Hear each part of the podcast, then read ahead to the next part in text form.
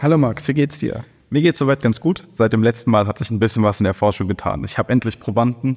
Wenn an der Stelle noch irgendjemand Lust hat, als Versuchskaninchen zur Verfügung zu stellen, schreibt mir bei Instagram oder Marco. Genau, und wie heißt du auf Instagram, dass du das nochmal hier als Shameless Plug? Shameless Plug, L Baumstamm, weil meine Beine aussehen wie Baumstämme.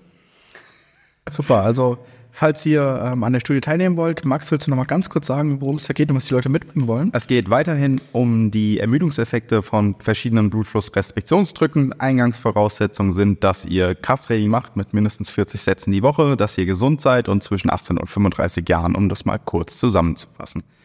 Danke für diesen Shameless Plug, für diese Selbstwerbung an dieser Stelle, Marco. Gerne, gerne. Und die Messung, die wird dann an der Uni durchgeführt? Genau, an fünf Messterminen. Wie das genau aussieht, das kann ich euch gerne dann einmal noch persönlich erklären. Das ist einfacher, als den Rahmen hier zu nutzen. Viel wichtiger an der Stelle, Marco, wie geht's dir? Mir geht's soweit auch ganz gut. Ähm, mal schauen, wie das Training nachher wird, aber ich bin da ein bisschen optimistisch. Was trainierst du heute? Ähm, wahrscheinlich wieder Kniebeuge, Bankdrücken und Kreuzheben. Mal gucken, wie es geht. Ähm, durch die Luftfeuchtigkeit aktuell fällt mir es da ein bisschen schwer mit der Atmung. Du, du, trainierst momentan eigentlich meistens in einer relativ hohen Frequenz Kniebeuge, Bankdrücken, Kreuzheben, oder? G genau. Also ich probiere, also das Training, was ich aktuell habe, ist mehr oder weniger einfach nur autoregulativ. Das heißt, ich ähm, schaue basically so, wie der Tag läuft. Also ich habe eine Krankheit, die es mir aktuell noch sehr schwer macht, ähm, zu atmen. Und ich habe gute Tage, schlechte Tage und habe gemerkt, ähm, wenn ich einen Plan verfolgen will oder mit einem Coach zusammenarbeite, dass das viel mehr Druck auf mich aufbaut, als eigentlich nötig ist. Weil an den guten Tagen ist alles, was in dem Plan steht, wahrscheinlich viel zu leicht. Und an den schlechten Tagen schaffe ich halt das Aufwärmen halt kaum. Und habe dann halt für mich und mit ein paar Freunden entschieden, ähm, das ist wahrscheinlich so eine Art autoregulatives Training. Das heißt, ich komme einfach an und fange dann einfach mal mit Kniebeugen an und gucke, wie das läuft. Dass das da aktuell einfach die bessere Möglichkeit die bessere Lösung halt ist, um mal wieder mit dem Sport anzufangen. Und ganz offensichtlich scheint es ja auch zu funktionieren. Ich meine, deine Zahlen trotz guter und schlechter Tage gehen ja momentan ganz schön nach oben. Ähm, du kommst einfach ziemlich viel Übung in den jeweiligen Lifts, oder? ja, auf jeden Fall. Also ich habe musste ja in den letzten zwei Jahren konnte ich wirklich mehr oder weniger gar nicht trainieren und bin jetzt so, ich würde sagen, so drei Monate wieder aktiv im Training drin. Ja, dafür läuft es eigentlich ganz gut so. Ähm, die, der, die Lernkurve ist natürlich sehr schnell, wenn man halt viermal die Woche nur das macht. Also nichts anderes sich praktisch beibringen muss, sondern halt dann so viele über die ganzen Sätze natürlich dann. Da sehen wir aber, dann sind wir eigentlich thematisch auch bei was ähnlichem wieder wie in der letzten Woche. Man braucht nicht viel andere Sachen. Wenn du gut in was, also gerade in den Lifts werden willst, eine hohe Frequenz, kriegst viel Übung in den Bewegungen und du wirst automatisch stärker. Genau. So simpel kann es eigentlich. Und es macht mir halt auch Spaß, das kommt natürlich dazu. Stimmt, das hattest du ja beim letzten Mal gesagt, das ist für dich perfekt. Genau, also das ist eigentlich der Grund, warum ich ja Powerlifter geworden mhm. bin, weil ich die drei Übungen halt liebe und am liebsten auch wenig Wiederholung und schweres Gewicht machen will. Vielleicht sollte ich meine Einstellung gerade so im Bankdrücken auch inzwischen einfach mal ändern. Ich meine, Beuge und Drück heben geht ja ganz gut. Vielleicht sollte ich aufhören, mir zu sagen, dass ich ein schlechter Drücker bin und einfach mal machen. Wahrscheinlich. Ich halte euch auf dem Laufenden, ob sich da irgendwas verändert. Ich hoffe, es ist stark, aber ey, mal schauen. Ja, als erstes Thema würde ich so ein bisschen mal anschneiden. Wir waren ja die letzten Tage im Kino in Oppenheimer mit relativ vielen Leuten aus dem Verein. Mhm. Wie hat dir der Film denn so im, ganzen, im Groben und Ganzen gefallen? Oh, also ich glaube, ich werde mir an der Stelle keine Freunde machen oder ähm, es wird ein bisschen Diskussionsgrundlagen geben. An sich würde ich sagen, war es aus den letzten Jahren definitiv einer der besseren Filme. Ich verstehe auch die Bewertungen der ganzen Plattformen, also Rotten Tomatoes und Co. Definitiv ein sehr guter Film, logischerweise autobiografisch. Meiner Meinung nach wurden manche Dinge aber zu sehr behandelt und andere Dinge zu wenig. Ich meine, auch gerade die ganzen zwischenmenschlichen Beziehungen von Oppenheimer um Oppenheimer sind definitiv sehr, sehr wichtig. Das steht außer Frage. Aber ähm, mich hätte tatsächlich das ganze Politische dahinter einfach ein bisschen mehr interessiert, beziehungsweise der, der Schaffensprozess dann oft auf der physikalischen Ebene. Und da muss man halt sagen, okay, das ist ein bisschen too much für einen Film. Drei Stunden hin oder her solide 5 out of 7. Nein, also schon definitiv eine 9 von 10. Muss ja, was ja auch okay, wenn man ähm, Kritik mit einem Film hat. Ich meine, ja, ich fand den Film super. Ähm, als Hintergrund habe ich ähm, das äh, Buch American Profiteers noch ähm, gehört. Ähm, das heißt, ich wusste schon, was da passiert, auch so diese zwischenmenschlichen Sachen. Stimmt, der, der, das, der Film basiert ja auf. Ge genau, der Film, okay. das Buch ist praktisch die die Drehbuchvorlage, sage sag ich mal. Und die, man merkt auch, die, also die Dialoge sind halt wirklich eins zu eins sehr oft übernommen. Okay. Also die Dialoge aus dem Buch sind halt Dialoge von Oppenheimer, die da praktisch einfach runtergeschrieben wurden, sowohl aus Tonaufnahmen als auch aus Gedächtnisaufzeichnungen. Also es ist wirklich ein autobiografisches Buch.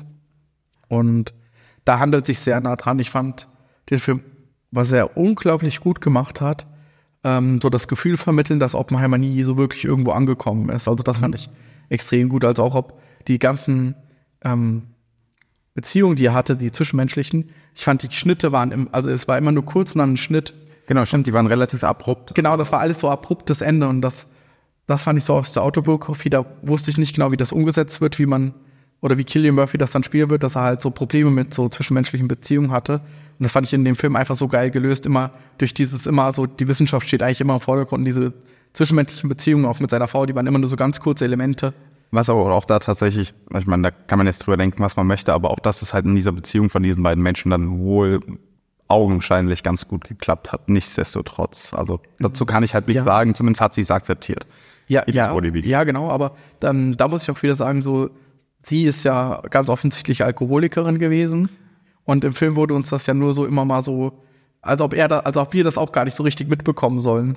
Weißt dann ist hier mal eine Flasche in der Handtasche und hier ist sie dann abends betrunken und sagt, kümmere dich um das Kind. Aber da kann man ja dann auch wieder sagen, wenn es auf Grundlage eben von diesem Modern Prometheus ist, ähm, im Film wurde ja viel mit, mit Farbe gespielt, beziehungsweise Schwarz-Weiß versus äh, Farb, Ja. Farbszenen. Ähm, die Farbszenen waren ja überwiegend aus der Perspektive von Oppenheimer. Und dass er es vielleicht auch einfach nicht mitbekommen hat. Weil er es Genau, nicht da, wahrhaben genau, weil es nicht wahrhaben wollte. Und das fand ich auch, war im Film so und also einfach nur, wenn man aufgepasst hat und das wusste, dann hat man das gesehen. Aber ich glaube, wenn man den Film zum ersten Mal sieht, kann sein, dass man einem das auch gar nicht auffällt, dass die Frau ja ein richtig krasses Problem hat oder seine erste Freundin dann ja auch Suizid begangen hat. Das heißt, ähm, das alles wurde in ganz kurzen Abschnitten immer nur gezeigt. Und das fand ich halt wahnsinnig gut umgesetzt, wie man so eine, so eine durch, die, durch einen Schnitt einfach nur die Ja. Charaktereigenschaft von einem Menschen beschreiben kann. Also da muss man wirklich sagen, Nolan ist, das gelingt ihm in Filmen relativ gut. Absolut. Ich verstehe aber absolut die Kritik, die Kritik. Also gerade wenn man sich nicht so damit auskennt und vielleicht auch gar nicht so historisch basiert ist. Klar, die, die Effekte und der Ton, der war schon unendlich gut. Bombastisch. Also wirklich un unendlich. Also we- weiß nicht, ob ich das jemals schon mal in einem Film so erlebt hatte mit der Geräuschkulisse oft. Nein. Und aber wenn man nicht so drin ist, ist, glaube ich, der Film zieht sich dann schon ganz schön. Also ich habe es tatsächlich, ich habe die drei Stunden nicht als drei Stunden Nee, ich auch wahrgenommen, nicht. das kann ich definitiv sagen. Genau, ich auch nicht, aber ich bin halt ein Historienfan und ich meine, das ist halt auch was, was mich sehr interessiert so. Und da, darum habe ich das halt auch aufgezogen, aufgesogen. Aber jemand, der vielleicht so nicht so intuit ist, glaube ich schon, dann zieht sich schon. Wahrscheinlich auch da muss ich dann sagen, hätte ich wahrscheinlich das Buch gelesen, ähm, hätte ich es auch nochmal ganz anders wahrgenommen. Ja, auf Sehr jeden Fall. Auf jeden Fall. Ähm, Asche auf mein Haupt. Ja. Es ist aber auch eine, eine Empfehlung. Also kann man sich echt, ähm, kann man sich, also wenn man gern liest, ich glaube, es sind so 10 Euro oder so, die das mittlerweile noch kostet. Aber sehr erschwinglich und komm, ist auch gut zum Durchsteigen. Und da ist das wissenschaftlich auch noch ein bisschen mehr im Vordergrund. Weil da muss ich tatsächlich sagen, gut, vielleicht auch wieder Studien, also auf mein Studium bezogen, ich bin halt so ein richtiger Nerd, was so Sachen. Ja, ich auch. Also egal was das ist. Ähm, ich muss halt immer alles wissen. Ja, bei mir, bei Ich bin so ein nerviges Kind. Ich frage immer, warum? Ja. Deswegen, man hat mir nie gesagt, dass ich das nicht darf, insofern. Aber es ist bei mir genau selber. Also so vom wissenschaftlichen Aspekt hätte ich gerne noch viel, viel mehr gehabt. Also auch viel tiefer gehend, dass das erklärt wird, was sie da genau machen und warum manche Sachen geklappt haben und manche nicht. Aber das wäre natürlich für, ich glaube, 90 Prozent oder noch mehr des Publikums wahrscheinlich sehr erschlagend und sehr. Ich möchte mich da auch gar nicht über irgendjemanden stellen. Wahrscheinlich würde es mich auch total erschlagen und ich würde danach mit unglaublich vielen Fragezeichen im Gesicht da sitzen. Aber ähm, ich sag's dir ganz ehrlich, ich werde, ich erkenne ganz gern, dass ich Dinge nicht weiß. Ja, äh, Ich werde halt ganz gern so vor vollendete Tatsachen gestellt und dass ich mich halt fragen muss, okay, aber warum? Ja. Also wo es nicht geklappt hat, ist in meinem Mathestudium, aber darüber müssen wir nicht reden. Ja, und so ein bisschen wurde es ja angegriffen, so mit der Quantenphysik. Das wurde ja so versucht, so ein bisschen zu erklären in einem Dialog, den Wissenschaftler auch führen konnten. Und da muss man ja schon sagen, das war wahrscheinlich für die meisten Leute schon einfach viel zu viel. Also jemandem zu erklären, es gibt Sachen, die sind halt Materie und keine Materie und die sind da und nicht da. Gleichzeitig. Genau, und gleichzeitig an zwei Orten, aber auch gleichzeitig an keinem Ort. Ich glaube, Ja. das für, ist für die meisten Leute dann schon unverständlich. Und wenn man dann das noch in eine Mathematik umformen will, ich glaube, dann hört es Ja, spätestens wenn irgendwo irgendeine Gleichung steht, sagen die meisten Leute ja schon, nee, lass, lass mal. Äh, Genau, und- vielleicht auch nachvollziehbarerweise, das nehme ich mir nicht raus zu kommentieren, aber Ja. Das hätte es nicht einfacher gemacht für diesen Film. Vielleicht wären die Bewertungen dann noch nicht so Genau, ich, ich, positiv ich glaube, gewesen. genau, ich glaube, das war halt so ein gutes Mittelmaß. So, man zeigt die Liebe zur Wissenschaft halt, Ja. aber gleichzeitig macht man den Film halt auch zugänglich für eine große Masse. Ja, und dadurch hast du dann auch wieder die Möglichkeit, dass mehr Leute vielleicht entdecken, dass sie sich für Dinge interessieren und sich in ihrer Freizeit damit auseinandersetzen. Genau, ich meine, das kann ja jeder in seiner Freizeit dann noch tiefer legen. und so. Ja. Da gibt es ja auch sehr gute Einstiegsbücher, die man, mit denen man dann anfangen kann. YouTube. Oder YouTube. So, Auf jeden Fall. das klingen mag, also Ja. aber es gibt unglaublich viel guten Content in jegliche Richtung auf YouTube. Man muss immer nur wissen, wonach man sucht. Ja. ja. Es war auf jeden Fall ein, richtig guter Film. Ja, definitiv. Das Hat auf jeden Fall Spaß gemacht. Vor allem, ich glaube, auch mit, mit so Leuten aus dem Teilen das einfach mal zu machen. Nö, definitiv ein Ja, cooles Event. Da könnte man sich absolut. dann auch mal überlegen, ob man mal so. Irgendjemand hat es gesagt, so ein Herr der Ringe Abend oder Herr der Ringe Tage. Ah, ich glaube, die werden schon dabei. Definitiv. Kriegen wir auf jeden Fall schon. Herr der und Trang. So, was wir für dieses Mal als großes Thema mitgebracht haben, das ist der KSV Cup, der vor jetzt einigen Wochen ähm, gelaufen ist, um euch einfach mal so ein bisschen mitzunehmen, warum ist dieser Wettkampf überhaupt entstanden, was hat es alles an Planung gebraucht, wo waren Probleme und vielleicht auch so ein bisschen aus unseren Perspektiven das zu erzählen. Max, war, du warst ja nur Betreuer. Ich habe leider nur betreut und Scheiben gesteckt. genau, Ähm, als Betreuer und. Ursprünglich war meine Absicht, ja teilzunehmen, weil ich eigentlich gerne Quali gehabt hätte für eine Landesmeisterschaft. Aber meine Schulter hat sich leider bemerkbar gemacht, weswegen ich dann halt gesagt habe, okay, ich muss in der Uni noch eine Leichtathletikprüfung machen. Ich kann die nicht schon wieder nicht bestehen. Ja. Ähm, beziehungsweise nicht schon wieder nicht antreten. Ich sag's lieber so. Zehn Semester, null Prüfungsversuche in Leichtathletik, weil jeden Sommer verletzt. Läuft bei mir, aber jetzt habe ich es endlich geschafft. Ähm, was war eigentlich so die Hauptintention hinter dem Wettkampf? Ich meine, also ich habe es nur mitbekommen, so ja, wir wollten Leuten die Möglichkeit geben, eine Quali zu holen für die für Landesmeisterschaften beziehungsweise für eine DM. Ja. Deckt sich das mit dem, was, was die tatsächliche Absicht war, oder wollten wir mal gucken, was wir können als, Ähm, als Verein? ähm, so ein bisschen was aus beiden Welten. Also, wenn man so die Wettkampflandschaft in Hessen mal angeguckt hat, so am Anfang des Jahres, da gab es ja im März die Bezirksmeisterschaften und dann eigentlich nur als zweite große Meisterschaft die Hessenmeisterschaften. Und letztes Jahr haben wir im Landesverband hier in Hessen beschlossen, in den Landesmeisterschaften ähm, Quali-Normen einzuführen. Bedeutet einfach, das ist ein bestimmtes Gewicht, das man schon mal in einem Wettkampf im vergangenen Jahr gemacht haben muss, damit man daran teilnehmen kann. Praktisch, man muss sich dafür qualifizieren. Das gibt es auf der deutschen Ebene auch. Und wir haben halt einfach auch gesagt, in Hessen, mittlerweile ist der Verband so groß, dass es halt auch Sinn macht. Und das riesige Problem, das dann irgendwann gekommen ist, natürlich ist das sehr blauäugig zu sagen, ein Wettkampf reicht als Quali-Wettkampf, weil es kann ja immer was passieren. Weißt du, die Person ist krank, die kann beruflich da nicht teilnehmen, die hat vielleicht schon Urlaub gebucht, ähm, ist vielleicht an dem Zeitpunkt verletzt. Was auch immer kommen kann, gibt ja immer verschiedene Gründe, warum man an einem Wettkampf nicht teilnehmen kann. Dann hat man praktisch keinen anderen Wettkampf mehr gehabt um für die Landesmeisterschaft. Das heißt, wenn du die WM nicht gehabt hattest, konntest du an der LM nicht teilnehmen. Das heißt, du hattest mehr oder weniger gar keinen Wettkampf im Das heißt, Gab's ein Jahr. genau, ein Jahr keinen Wettkampf gemacht. Genau. Ich meine, auch da, unser Sport ist zwar nicht unbedingt abhängig von Wettkämpfen, aber eigentlich je öfter du auf der Plattform stehen kannst, desto besser. Genau, und den Leuten macht das ja auch Spaß. Das muss man auch einfach Es ist halt auch ein geiles Event. Genau. alle feuern sich an, für die, die es noch nie erlebt haben und du gegen dich selbst. Ge- Genau, und das macht, das macht ja auch Geil, stimmt. Spaß einfach so. Und es ist was anderes als Training. Und vor allen Dingen, man hat halt irgendwas, wo, also das, wo, wo mir Training am meisten Spaß macht, wenn ich auf irgendwas hintrainiere mit einem Ja. Ziel. Also nicht nur einfach so vor mich hin, so just for fun, sondern wenn es irgendein Ziel gibt, das ich mir auch selber gesteckt habe, das ich dann erreichen will, macht das Training schon um einiges mehr Spaß. Ja, da kann oder muss man tatsächlich ja jetzt auch sagen, ne, Training ist immer systematisch, planmäßig, zielorientiert. Das Genau. vergessen ja die meisten Leute. Ja.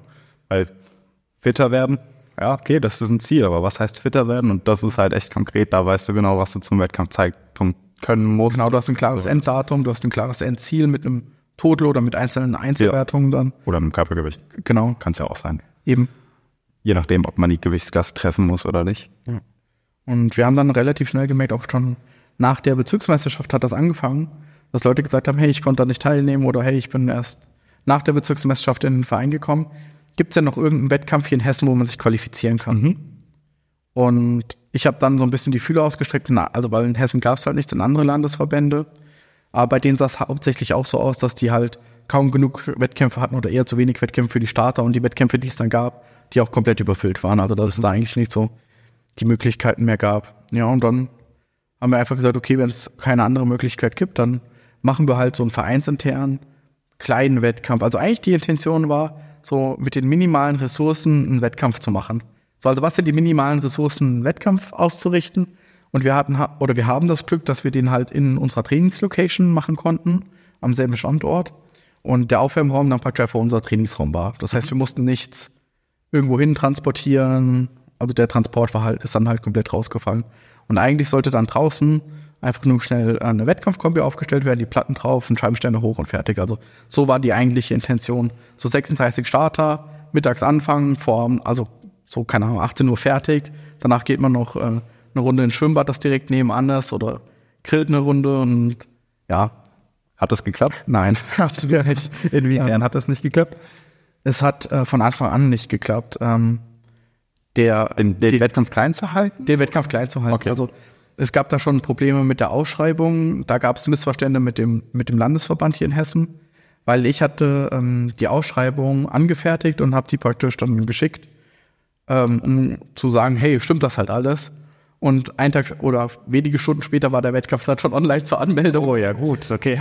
Ge genau, und sobald man hier, ein, ich kann jetzt ja kurz mal erklären, wie das funktioniert, sobald man einen Wettkampf hier in Hessen einstellt, da kommen die ganzen Verantwortlichen von den Vereinen, also die ersten Vorsitzenden oder die Sportwärter, also alle, die im Vereinsregister für den Verein halt angemeldet sind, um den zu organisieren, bekommen dann E-Mails. Oh. Genau, genau. Und als ich das erste Mal in, in das Portal dann halt reingeschaut habe, waren dann schon irgendwie 17 oder 18 Meldungen drin, die nicht von unserem Verein waren. Oh ja, gut. Und, okay. und bei uns, wir hatten so geplant, so ich glaube 25 oder 26. Wie viel waren es am Ende eigentlich? 42. Echt? Es kam mir Sachen sehr, sehr viel mehr Teilnehmer. Nee, nee, von uns nur. Ach so, okay, genau. Okay, okay. Ich glaube, insgesamt waren es 52 oder 53 Teilnehmer. Das hätte ich angetreten. Ich glaube, wir hatten 56 Registrierungen und dann halt zwei oder drei sind nicht gekommen. Das hat sich echt nach viel mehr angefühlt. Ja, glaube ich. Also ja. wirklich. Vor allem, wenn man da gewesen ist. Ja. Ähm, und ich meine, gut, der Wettkampf wurde dann zwangsläufig von Teilnehmenden ein bisschen größer, als wir geplant hatten. Genau, Wie genau hat das dann ausgewirkt? Ähm, es wurde, es wurde, also erstmal war natürlich so Panik, so allein mit unseren Anmeldungen waren wir dann schon über 40. Ja. Ähm, und dann kamen halt immer mehr Leute. Und ich meine, wenn wir einen Wettkampf ausrichten, dann sollen natürlich auch alle Leute von uns da halt teilnehmen können. So. Natürlich. Also wir, wir sind ja, der Wettkampf wird, ist ja ausgerichtet, damit wir auch so ein bisschen Werbung für den Verein machen können. Mhm. Das muss man auch einfach ganz klar mal sagen. So. Das heißt, wir haben dann einfach gesagt, okay, ja, dann ja, machen wir, ja, war, war halt doof. Also das Problem am, am BVDK-Portal ist einfach, man kann keine Obergrenze machen an, an ja. Teilnehmern. Sondern wie, wie man das halt machen muss, ist, wenn, wenn der Wettkampf in Anführungszeichen voll ist, muss man den halt also ausschalten praktisch. Mhm. Das heißt, man macht das Enddatum von der Registrierung einfach auf den Tag heute. Mhm. Und ab da kann man sich nicht mehr registrieren. Und immer wenn man jemanden wieder melden will, der da neu kommt, muss man den dann patchendisch wieder eintragen. Also ein bisschen nicht, nicht so eine coole, coole Sache. Es gibt da keine Starterzahl. Also man kann nicht sagen, es gibt 80 Starter. So, das funktioniert nicht. Das ist so ein bisschen das Problem am Portal. Also das könnte ja auch passieren. Wir hätten ihn offen gelassen und ich bin mir sicher, wenn wir einfach sagen, jeder kann sich anmelden, wie er will, weil wir hatten so viele Nachfragen auch aus anderen Landesverbänden, ob es mhm. Berlin war, Nordrhein-Westfalen, also eigentlich fast aus jedem Landesverband hier in Deutschland kam Anfrage, ob die noch teilnehmen können. Wir hätten auch 150 oder 200 Starter haben können. Ja, hoffentlich beim nächsten Mal. Ich meine, für dieses Mal, für die kurze Zeit, die wir, wobei, das ist eigentlich gelungen wir hatten ja keine kurze Zeit, beziehungsweise ja. ihr hattet keine kurze Zeit, den, den Wettkampf vorzubereiten. Nee, also die, die Vorbereitung vom Wettkampf hat im April schon angefangen. Okay. Also so Mitte April haben wir eigentlich mit der Planung gestartet. Das heißt, da kam dann zuerst die Idee, okay, wir wollen unseren Vereinsmitgliedern quasi die Möglichkeit bieten und dann habt ihr angefangen, das Ganze zu planen. Wie ist das abgelaufen? Ähm, ja, ja, ich habe ja keine Ahnung, das muss ich ja wirklich ja. sagen. Ja, so von der Planung erstmal können wir, also man muss erstmal gucken, können wir das überhaupt an der Location machen? Ähm, die Location gehört der Sportjugend Frankfurt, die uns halt immer sehr unterstützt.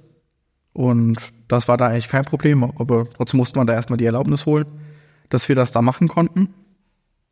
Dann das ganze organisatorische, man muss den Wettkampf halt bei der Stadt anmelden, weil an dem Tag wird es ja auch laut. Das heißt, da muss man halt auch da das Sportevent halt anmelden, das ist aber eigentlich auch nur organisatorische Sachen. Mhm. Dann muss man fragen vom Landesverband, ob man den Wettkampf überhaupt machen darf. weil das wissen viele ja auch nicht. Bei einem Wettkampf ist der, der Ort, wo der stattfindet und der Verein, der den ausrichtet, der ist nur der Ausrichter. Der Veranstalter ist immer der Landesverband. Das heißt, auch bei unserem Wettkampf war der Landesverband der Veranstalter und wir nur der Ausrichter. Das ist ein bi- bisschen kompliziert. Das heißt, wir können den Wettkampf nicht einfach so machen, sondern müssen immer im Landesverband sagen, hey, wir haben hier die Idee, was zu machen, dürfen wir das machen. Und ich meine, es muss ja dann an der Stelle logischerweise ein offizieller Wettkampf sein, wenn Genau. Normen erfüllen möchte. Genau. Ähm, eine Interessensfrage kann gerade an der Stelle, dürften wir eigentlich inoffizielle Wettkämpfe ausrichten oder ist das Ah, auf jeden Fall. Herr Eigen, dass Sie Nee, sagen? nee, wir können ähm, jederzeit inoffizielle Wettkämpfe ausrichten. Als Beispiel hier in Hessen gab es ja richtig lange den Wemble. Gibt's den eigentlich noch oder Ich glaube, der ist auch durch Corona. Ah, schade. Ja. Das war mein allererster Wettkampf. Genau. Also ich meine, das war ja auch ein Wettkampf, der von einem Verein ausgerichtet wurde, aber der nicht offiziell im BVDK war. Genau, also das dürfte man auf jeden Fall machen. Schöner ist es natürlich immer im Verband das zu machen, weil man halt auch eine Quali dann einfach erbringen kann. Und das Ganze halt ein bisschen offiziell. Ich meine, du hast dann offizielle Kampfrichter. Also alles ist halt dann offiziell. So. Wir könnten uns aber an der Stelle auch eigentlich irgendwann mal überlegen, ob wir einen inoffiziellen Wettkampf machen wollten für die Leute, die halt kein, kein Verbandsmitglied sind, sein wollen, warum auch immer. ne? Also, also- Zugang zum, also nur gerade als, als Idee, ähm, müssen uns halt überlegen, ob es das den Aufwand an der Stelle wert ist. Genau, ob es den Aufwand wert ist. Und viele Leute machen, wollen ja gerne Quali holen. Und jeder, der uns Ja, ist, also ein Vereinsmitglied ist, der ist ja eh ein Mitglied im BVDK. Ja, das stimmt. Das Genau, stimmt. genau. Also an der Stelle Genau. nur ein Gedankengang, den ich gerade hatte. Und, und au- auf der anderen Seite, wenn jemand dann an unserem Wettkampf mitmachen will, dann muss er halt Vereinsmitglied werden. Weißt du, weil anders kann er ja nicht ja gut, dann muss er auch Vereins, also gut, dann hat sich das an der Stelle erledigt. Genau, also die, die Option hatten wir ja letztes Jahr schon mit dem äh, Winter Cup, den wir eigentlich machen wollten, mit, äh, mit einem anderen Verein zusammen, aber da ist dann halt wieder durch Corona leider und durch viele Erkrankungen mussten wir den ja leider absagen. Das wäre dann ein inoffizieller Wettkampf gewesen. Ah, okay, ich, ich dachte, der wäre auch als offizieller Wettkampf geplant. Nee. Ähm, ich meine, du hast jetzt gesagt, okay, der, Ver- der Verband wäre Ausrichter, nein, wir wären Ausrichter, der Verein, Verein wäre, Der Verband. Verband wäre Veranstalter. So. Ähm, wie läuft das dann weiter ab mit der Planung oder wie lief das dann eigentlich weiter ab? Weil ich meine, jetzt gut, die Rahmenbedingungen sind jetzt mehr oder weniger geklärt, aber ich meine, wir hatten ja ein bisschen mehr zu tun. Genau. Oder es war mehr zu tun. Genau, und dann, dann war halt die, der Gedanke, was wollen wir halt alles an, am Wettkampf halt haben. Ähm, was, was mir halt wichtig war, oder beziehungsweise was ich für den Sport sehr wichtig halte, so der Wettkampf muss gestreamt werden. Das ist so meiner Meinung nach eins der wichtigsten Sachen. Also nicht mal für die Live-Zuschauer, aber für die Zuschauer im Nachgang. Weißt du, wenn jemand wissen will, was am KSV Frankfurt Cup passiert, gibt er das bei Google ein und findet, was letztes Jahr passiert ist. Und das, glaube ich, ist ein- eine sehr, sehr wichtige Sache einfach, um Leuten den Zugang halt ein bisschen näher zu geben. Also Ja. du, du weißt ja jetzt, was da abläuft. Also du kannst dir den ganzen Wettkampf hier anschauen in deiner Gewichtsklasse und weißt ganz genau, was dich nächstes Jahr, wenn du nächstes Jahr starten willst, was dich da passiert. Also das war halt ein Riesenaspekt, wo ich, wo ich das auch gut machen wollte. Und da haben wir das Riesenglück, dass wir den Luca Heil bei uns im Verein haben, der das Ganze hauptberuflich für die Eintracht macht. Also der arbeitet in einem Marketingunternehmen, die mit der Eintracht Frankfurt zusammenarbeiten und da praktisch das ganze Bild- und Tonmaterial praktisch machen. Also auch Livestreams und so weiter, der da uns halt extrem helfen konnte. Und wir haben, also wir, ich würde sagen, wir gehen einfach mal so die einzelnen Abschnitte so ein bisschen Ja, durch. das stimmt. Genau, und beim, beim Stream, da hast du ja auch ein bisschen mitgearbeitet. Das heißt, wir brauchten erstmal einen Computer. so, und das war, das war ein riesiger Leidensprozess, würde ich mal sagen. Ja, da habe ich ein bisschen auf mich warten lassen. Es tut mir unglaublich leid. Ich schäme mich immer noch ein bisschen, dass es mit dem Netzteil so lange gedauert hat. Es hat am Ende funktioniert. Das, Genau, das war das hat am Ende Wichtigste. Also, genau. Und ähm, das haben mir alle gesagt, die ich gefragt hatte, die schon ein bisschen gestreamt haben. Bevor ihr den Wettkampf streamt, streamt mindestens zwei Monate so gut wie jeden Tag. Weil es kann immer was sein, was nicht funktioniert. Also, dass man erstmal schau schaut, schafft der Computer das überhaupt ähm, so, so viele Stunden? Ich meine, das waren halt, ich glaube, neuneinhalb Stunden Stream, die wir da laufen hatten. ziemlich genau. Schafft der Computer das überhaupt? Schaffen die Kameras das überhaupt? Wie sieht's aus mit den Capture Cards, als man mit einer Kamera in den Computerport reingehen kann, der, der als Webcam sieht, das nennt man Capture Card. Schaffen die Capture Cards das überhaupt den ganzen Tag, um heiß, ohne heiß zu laufen? Und ähm, war halt richtig gut, dass wir das so lange im Voraus geübt hatten, weil ähm, so die Capture Cards sind uns zwei abgeschmiert, da mussten wir eine neue kaufen, also so eine interne, eine richtig teure. Dann haben wir gemerkt, okay, das ganze OBS ist viel zu kompliziert, wenn wir die Moderatoren daran setzen. Da müssen wir halt äh, eine bessere Lösung finden, dann praktisch so ein Stream Deck, wo wir einen hatten, also am Wettkampf hatten wir ja eine Person, die man nicht im Stream gesehen hat, die die ganzen Übergänge und so gemacht hat. Also er saß praktisch nur da und hat die Übergänge bedient. Das war ja eigentlich auch nicht geplant. Eigentlich war ja geplant, dass die Leute, die, die moderieren, die Übergänge und so machen. Mhm. Aber es war halt viel zu kompliziert. Das ist ja auch, ehrlich gesagt ziemlich viel Aufwand, wenn du dich mal gleichzeitig kümmern musst. Und es, es war ja dann auch, wir hatten so Instant Replays. Das heißt, jemand hat den Versuch gemacht, danach konnte man den Versuch praktisch in Echtzeit nochmal nachschauen. Das war praktisch eine Aufnahme, die dann sofort abgerufen wird. Es war sehr, sehr schwer, das zu programmieren und ähm, dass es auch richtig funktioniert hat. Und alleine das hätten die nicht, also nicht machen können. Also Hat uns da nicht auch jemand aus dem Verein noch, war das alles der Luca oder hat uns da äh, noch jemand geholfen? das, das Instant Replay, das habe ich komplett programmiert. Wow, Ähm, krass. Genau, und dann, also der Luca hat praktisch das ganze Interface gemacht. Okay. Genau, so die, die einzelnen Sachen. Hab die, also von alles, was so programmiert war, das habe ich halt hau hauptsächlich gemacht. Genau. Krass, ich wusste gar nicht, dass du so, so gute Ja, doch, ich bin ja ITler. Also. Also hier, Ja. Entschuldigung, ich komme durcheinander, was du jetzt alles bist und was nicht bei äh, BWL, Sportwissenschaft, Trainer, Wirtschaftsinformatik. Wirtschaftsinformatik. Okay, Genau. Okay, Gott, jetzt habe ich verstanden. Ja, aber wirklich unglaublich, ähm, weil der Stream ohne Zweifel, der war unglaublich gut. Ähm, man hat unglaublich, also zumindest Genau. ich unglaublich gute Rückmeldungen bekommen. A- von den absolut. Bekannten, die, die, die den mitgeguckt haben.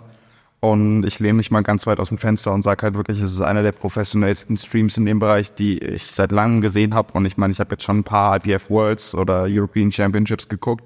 Und wenn wir jetzt davon ausgehen, dass das ein kleiner Wettkampf war, auf der Vereinsebene, äh, in einem Bundesland, Ja. dann kann das da oben mitspielen. W- Würde ich auch sagen. Also das war wirklich äh, ein unglaublich gutes, qualitativ von der, vom Kamerabild, von den Übergängen, von der Moderation her.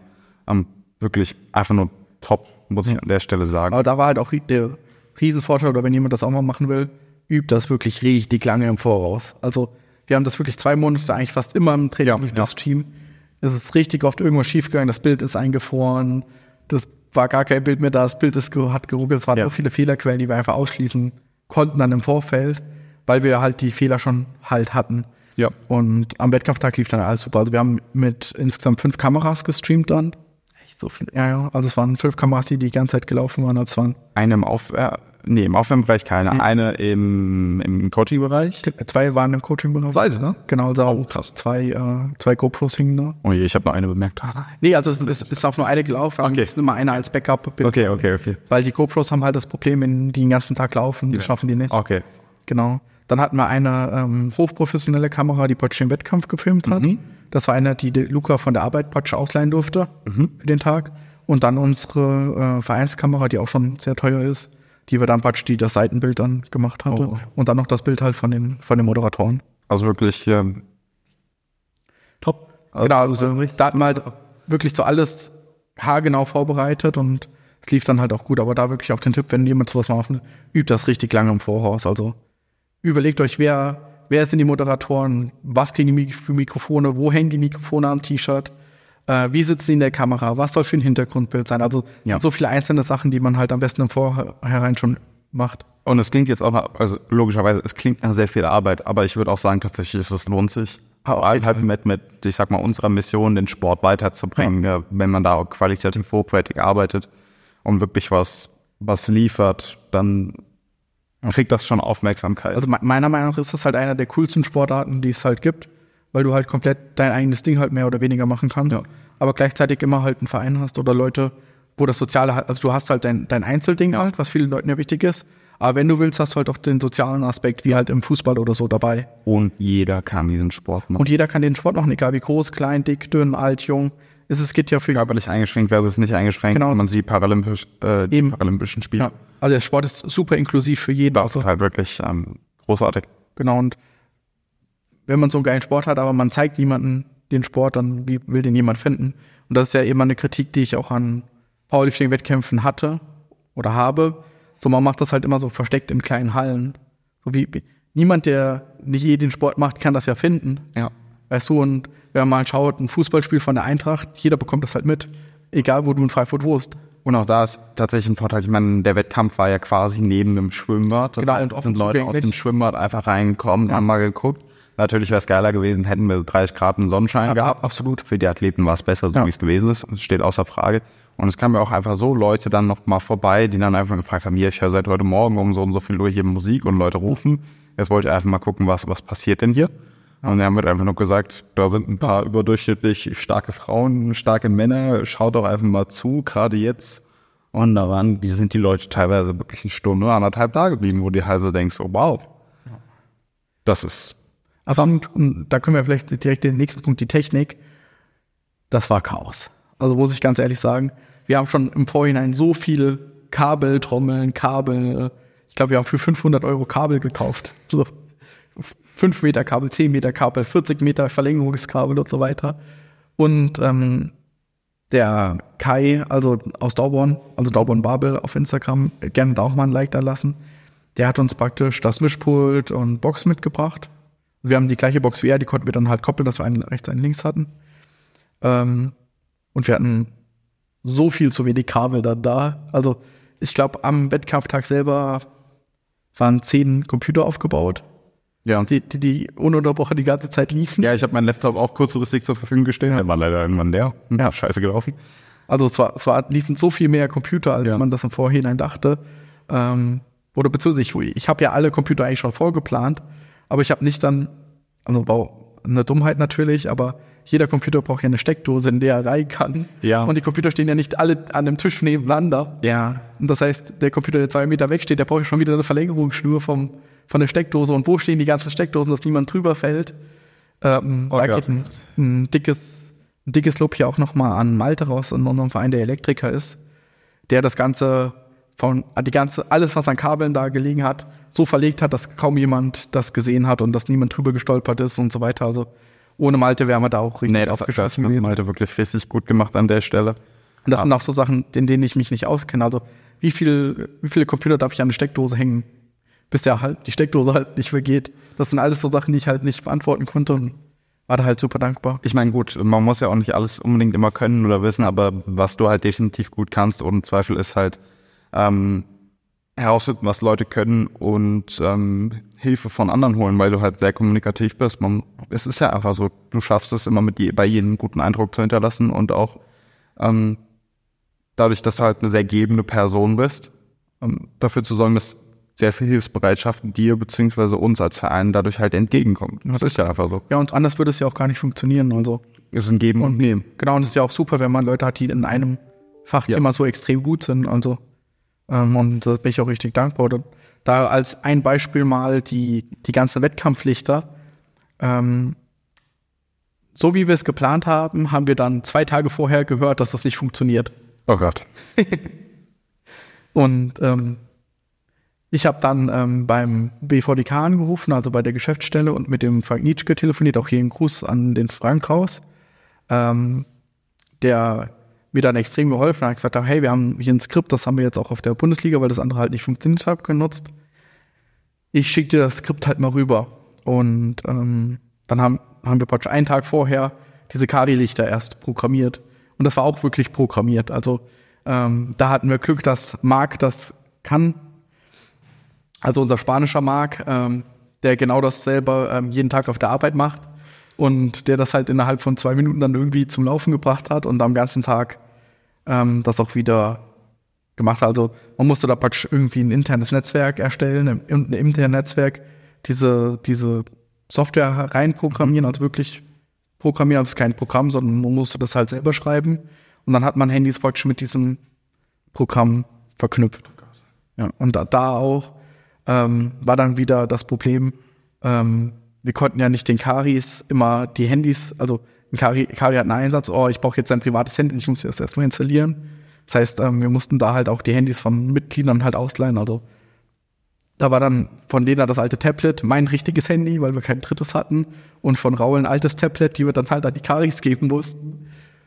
Und jetzt wieder das nächste Problem da, die mussten den ganzen Tag halt Strom haben. Oh Gott. Ja, also da hatten wir auch Steckdosen dafür? Nee, die hatten ja keine Steckdosen da vor Ort, sondern, also dann bräuchten wir unendlich lange Ladekabel, sondern wir haben halt jedem, jeder Kari hatte dann halt zwei äh, Powerbanks. Immer eine im Einsatz, eine wurde aufgeladen.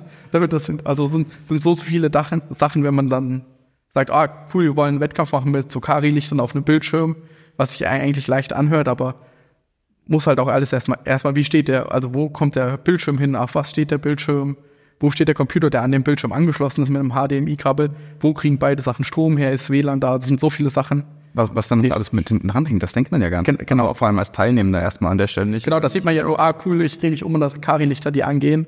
Ähm, Kann auch so schwer sein, ja? Genau, aber was da alles an der Technik dann dranhängt, damit das überhaupt so funktioniert, ähm, ist dann schon, schon enorm. Ähm, wie ich mitbekommen habe, waren jetzt nur die, die Kari-Lichter nicht das Einzige, was wir kurzfristig so ein bisschen lösen mussten. Gab es da nicht noch ein bisschen was anderes? Ja, also wir mussten ziemlich viel, also ähm, mit dem Zelt, mit dem, das wir geplant hatten, das war auch so zwei Wochen vorher, dass das nicht geklappt hat. Und ähm, das war schon doof. Dann haben wir ein anderes Zelt bestellt online. Das, also wir, die meisten Zelte, die man so findet, die sind ja 3x3, aber 3x3 funktioniert ja für uns nicht. Weil die da ja dann auf der Plattform praktisch, dann steht das Zelt auf der Plattform, das ist laut Regelwerk darf man das nicht sein. Das heißt, wir brauchten schon 4x4, aber besser 5x5, damit auch ein bisschen Space halt dann dazwischen ist. Und dann haben wir eins online bestellt praktisch. Und da war die Lieferzeit irgendwie so, keine Ahnung, ein Tag oder 14, 24 Stunden Lieferzeit, so Express-Lieferzeit so. Klingt schon so, als wäre es mehr gewesen. Hä? Klingt schon so, als wäre es mehr Ja, es ist einfach gar nicht angekommen. so, ich habe dann, äh, also am Samstag war der, also wir haben das eine Woche vorher schon bestellt und am Montag habe ich dann angerufen, Samstag war der Wettkampf, ich so, ich, langsam habe ich ein bisschen Panik, ähm, ob das Zelt rausgeschickt wird, weil Samstag brauchen wir das halt für ein Event. Ja, ich guck mal in ihre Bestellung. Ah, nee, das, das kommt auf jeden Fall nicht. Da, da, wir sind gerade das Lager am Aufstocken oder so. ich so, danke, dass wir Expresslieferungen bestellt haben mit extra Geld. Und dann kommt, also wir haben das dann halt ähm, storniert und sind dann halt, ähm, am, weil wir anders äh, vom Beruf halt keine Zeit hatten, am Donnerstag die ganzen, ähm, Sup- äh, die ganzen Baumärkte abklappern, was, ähm, wo wir halt noch irgendwas kriegen. Also wo wir ein Zelt kriegen, das so groß ist und auch in Baumärkten die meisten Zelte sind nicht so groß. Ja, sehr spaßig und na, weiter geht's mit der Plattform. Die sollte eigentlich, ähm, die Grundidee war, die zu betonieren mit einem festen Beton, weil dann kann nichts kaputt gehen, weißt du, also du hast einen Betonuntergrund, dann kommt halt äh, die Deadlift-Plattform drauf, dann kann da nichts kaputt gehen. Also das gerade wenn man, ähm, ich kenne mich auch nicht mit Beton nicht so aus, aber gibt es dann halt verschiedene Härtestufen. Und wenn man dann die oberen Härtestufen nimmt, das sind dann halt wirklich, wo nichts kaputt geht, auch wenn was drauf fällt. Und dann sind ja noch die Gummimatten Ich drüber. meine, da müssen wir ja gucken in dem Sport ein bisschen. Es wird ja ab und zu etwas schwerer. Ge- Genau, aber selbst da es gibt halt Beton, der für solche Sachen halt ausgelegt ist, der nicht kaputt geht, wenn da extrem Lasten halt drauf wirken. Genau, der kostet zwar mehr, aber das wäre ja dann okay gewesen. Hätten es ja nicht nur einmal benutzt dann an der Stelle, sondern Genau. ein bisschen länger wahrscheinlich. Genau. Und das wurde dann kurzfristig mussten wir da auch umdenken und ähm, praktisch einfach den Platz mit Platten auslegen, was natürlich viel, viel mehr Arbeit ist. Die ganzen Platten, die da waren, die waren halt kaputt, die mussten erstmal weg und dann neue Platten dahin bringen, die dann auch noch verlegt werden mussten. Und der Boden mussten, war aber da vorher auch schon eben oder? Ähm, nee, die mussten wir auch noch ein bisschen Okay. okay. ausziehen. Also da war ähm, ganz, ganz früher in dem Gelände, wo der Wettkampf dann statt war, war so eine Tischtennisplatte. Aber die Tischtennisplatte gab es schon sehr lange nicht mehr und die, die Bodenplatten waren halt alle kaputt und einfach durch die Zeit war es halt alles ein bisschen schief, sag ich mal. Dann mussten alle Bodenplatten raus, den kompletten Platz äh, gerade machen, mit Sand auffüllen und dann halt die Platten, die neuen Platten wieder. Also da auch ein, ein dickes Dankeschön an Jan, der das komplett in Eigenregie gemacht hat. Also keine Ahnung, wie er das gemacht hat. Es waren draußen ungefähr 45 Grad und er stand da ganz alleine oberkörperfrei und hat den ganzen Tag diese Platten halt verlegt. Das heißt aber auch da hatten wir wieder Hilfe aus dem Verein. Auf jeden Fall ri- riesige Hilfe, weil ähm, ich bin kein Handwerker, ich kann das halt einfach nicht. Und da bin ich richtig froh, dass wir den Jan halt hatten, der, der das auch alleine machen wollte. Also er hat gesagt, wenn er es alleine macht, macht halt niemand was falsch. War, das jetzt aber der Jan, der dann noch bei den Europeans gestartet? Genau, das ist der Jan, der ist praktisch bei den, bei den europäischen Meisterschaften gestartet im, im Equipped Powerlifting. Und zwei Tage später hat er dann den ganzen Ah, okay, es war immerhin danach. Okay. Ja, genau, es war danach. Also es war, er, er wollte das ja auch mit dem Betonieren machen, daher war es klar, der Zeitraum, wann das passiert, der war schon eh klar. Nur es wurde dann halt mehr Aufwand, als eigentlich geplant war. Und auch das Ganze organisieren, also ich, ich wusste das gar nicht, aber so leicht ist es gar nicht, in Frankfurt Bodenplatten zu bekommen. Wo habt ihr die dann herbekommen? In, oh, wo haben wir die herbekommen? Also nicht aus Frankfurt direkt im Baumarkt, ich glaube aus irgendeinem Vorort hier. Am Riedberg wahrscheinlich, irgendwo da hinten. Kalbach? Nee, nee, nee. Auch nicht? Irgendwas neben Offenbach. Ach du Scheiße. Ja, genau. Also irgendwo da mussten wir dann halt auch erstmal Leute finden, die das halt holen können. Das waren dann halt, Die halt auf ein Auto fahren Genau. können oder einen Genau. Anhänger so drauf. und dann, wir haben die so bestellt und dann so, oh, entspannt, die kann man ja im Auto abholen. Und dann waren das irgendwie, keine Ahnung, sieben Tonnen. und dann, wenn man so die Zuladungsgrenze von dem Auto mal guckt, auch selbst von dem Anhänger war das halt nicht eine Fahrt. Und dann äh, sind halt mit drei verschiedenen Autos, zwei Autos zweimal hin und her gefahren halt. Immer, keine Ahnung, es waren 30 Kilometer hin und her, nur um diese Bodenplatten halt zu bekommen. Und die alten Bodenplatten waren da immer noch nicht weg. Die mussten wir auch entsorgen. Genau, also es war super, super viel Aufwand, das alles halt innerhalb von zwei Wochen. Ähm, Ja, das war echt ziemlich stressig, dann wahrscheinlich auch noch gerade jetzt Ja. für all die näher mit der, mit der Planung beschäftigt waren. Ah, 100 Prozent. Also meinten, das Problem, was ja war, der Wettkampf war ja eigentlich mega gut geplant im Voraus. So, eigentlich waren alle Sachen ja so check, check, check, check, check, die mussten nur noch ausgeführt werden. Und es wurde dann einfach super stressig, weil so viele Sachen dann einfach weggefallen sind. Aber gerade dann super gut gemanagt. Ich meine, das Event selbst war, was heißt trotzdem? Vielleicht sogar insbesondere deswegen ähm, ja auch richtig, richtig erfolgreich. Ja, Oder wie siehst du das? 100 Prozent, also so von dem Feedback, was wir bekommen haben. Also mir ist es immer wichtig, wenn man was macht. Ich habe kein Problem damit, Fehler zu machen, aber ich will dann halt den nächsten halt besser machen. Das heißt, ich habe alle Leute, die ich so irgendwie an die Finger kriegen konnte, auch von Kampfrichtern, Zuschauern, Helfern, auch die, vor allen Dingen die Leute, die nicht bei uns im Verein sind, ähm, halt mal befragt, was die so das Feedback war und vor allen Dingen, was wir besser machen könnten. Und bis auf ganz, ganz wenige Sachen, die wir besser machen konnten, denen ich aber 100% zustimme, die ich am Tag selber ja auch schon gemerkt habe, war das Event einfach richtig geil. Also, ähm, also wirklich nur das Beste gehört als Beispiel. Wir haben uns ja auch richtig viele Gedanken gemacht mit der Musik. Einfach aus verschiedenen Aspekten. Ich meine, das ist ein Wettkampf, der draußen ist. Das heißt, die Schwimmbad-Zuschauer dürfen nicht gestört werden. Weißt du, wenn da den ganzen Tag irgendwie ähm, so Metal läuft, das ist, ist, ist glaube ich, ist schon sehr anstrengend. Ja. Also für die Leute, die dann den Wettkampf machen, ich bin selber auf Metalhead. Ja, ich auch, aber Ja. ich verstehe es halt, dass das nicht jeder kann. Genau. Und die, zu, die Sportler hören, also die sind ja nur, sag ich mal, 60 Minuten oben, dann wieder aufwärmen. Also die hören den ja nicht neun Stunden lang oder ja, ja. Aber die Leute, die im, als Zuschauer da so sind, die hören das natürlich. Und noch schlimmer wird es dann, wenn das so ein Mix wird zwischen Metal und dann irgendwie so Hardstyle oder so. So wie es auf vielen Wettkämpfen ist. Für jeden, der kein Starter ist, ist das die pure Hölle.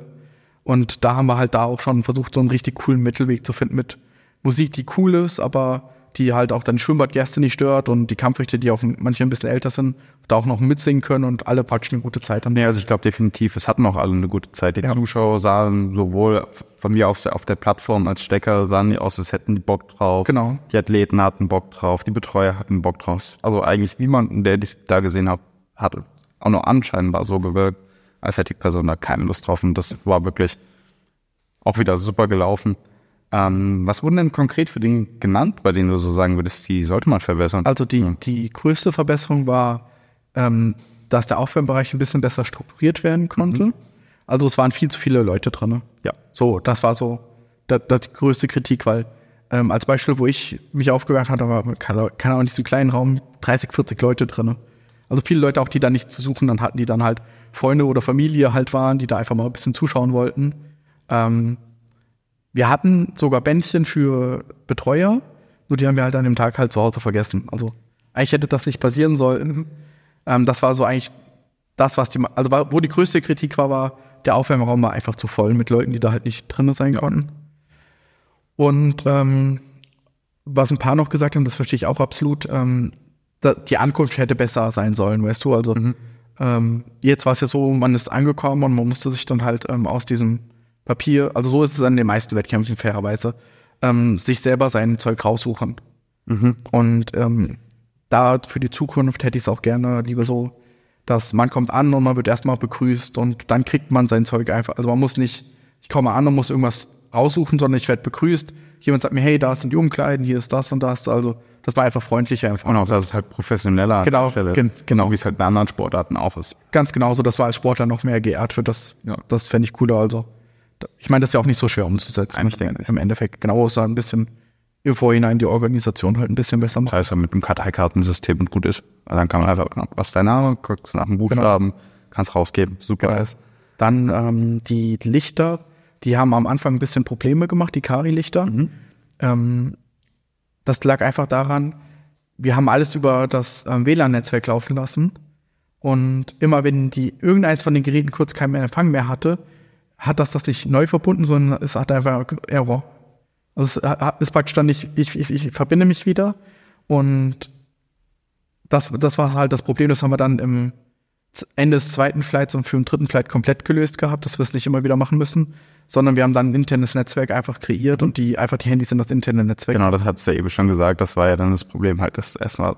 Genau, also für, für jetzt wissen wir es für die Zukunft, wie wir es halt besser machen müssen, weil da ab da ist dann nichts mehr abgestürzt, dann ist auch keine WLAN-Verbindung mehr. Vor allem profitieren wahrscheinlich andere Wettkämpfe oder Ausrichter auch noch davon, dass das. Genau, das habe ich auch so weitergegeben. Nee, super. Genau, dass wir das dann so gelöst haben.